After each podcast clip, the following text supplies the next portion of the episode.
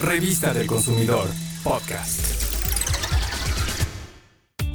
El autofinanciamiento es un sistema para comprar un bien, por ejemplo, un automóvil, y es útil para quienes no pueden comprobar sus ingresos. A grandes rasgos, funciona de esta forma. Un grupo de personas se adhieren a un autofinanciamiento mediante la firma de un contrato. Así se comprometen a aportar una cuota de forma periódica. Con las cuotas de todo el grupo se forma un fondo de ahorro común, que es administrado por el proveedor del servicio. El proveedor es quien se encargará de adjudicar, es decir, de entregar a cada cliente su automóvil conforme a las condiciones establecidas en el contrato. Es importante entender que el autofinanciamiento no es un crédito ni un préstamo y para que una empresa ofrezca el servicio debe contar con la autorización de la Secretaría de Economía. Si a ti te interesa adquirir un automóvil con un autofinanciamiento, debes ser precavido y revisar que cuente con autorización para operar.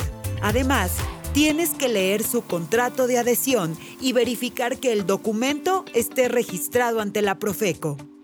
Para ello, entra a la página del Registro Público de Contratos de Adhesión que es rpca.profeco.gov.mx.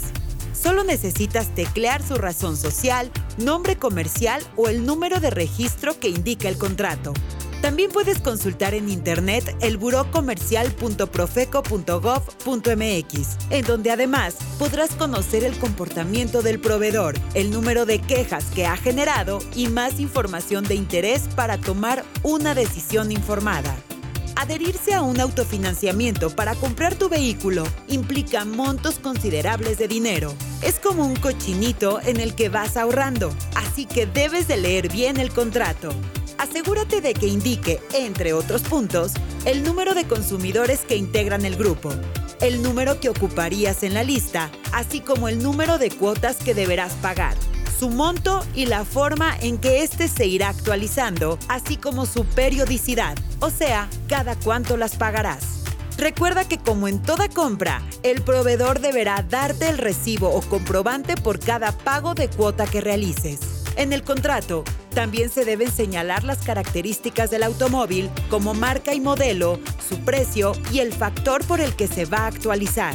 Otro punto muy importante es cómo se adjudican los automóviles, pues hay varias formas. Puede ser, por ejemplo, hasta la liquidación del pago del auto por antigüedad del cliente, por sorteo o por puntos.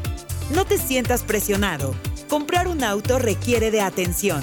Entre más información tengas, podrás comparar mejor las diferentes opciones. Es tu derecho que el proveedor del servicio de autofinanciamiento ponga a tu disposición el manual del consumidor y el contrato de adhesión.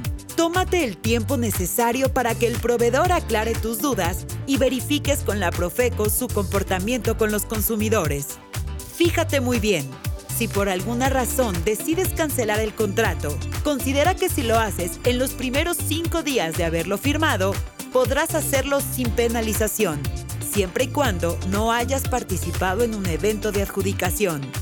En tal caso, el proveedor contará con un plazo de 25 días naturales a partir de la cancelación para devolverte el importe de los pagos que hayas realizado. Y si tienes problemas con un proveedor de autofinanciamiento, llama al teléfono del consumidor y ejerce tus derechos. Revista del Consumidor, podcast.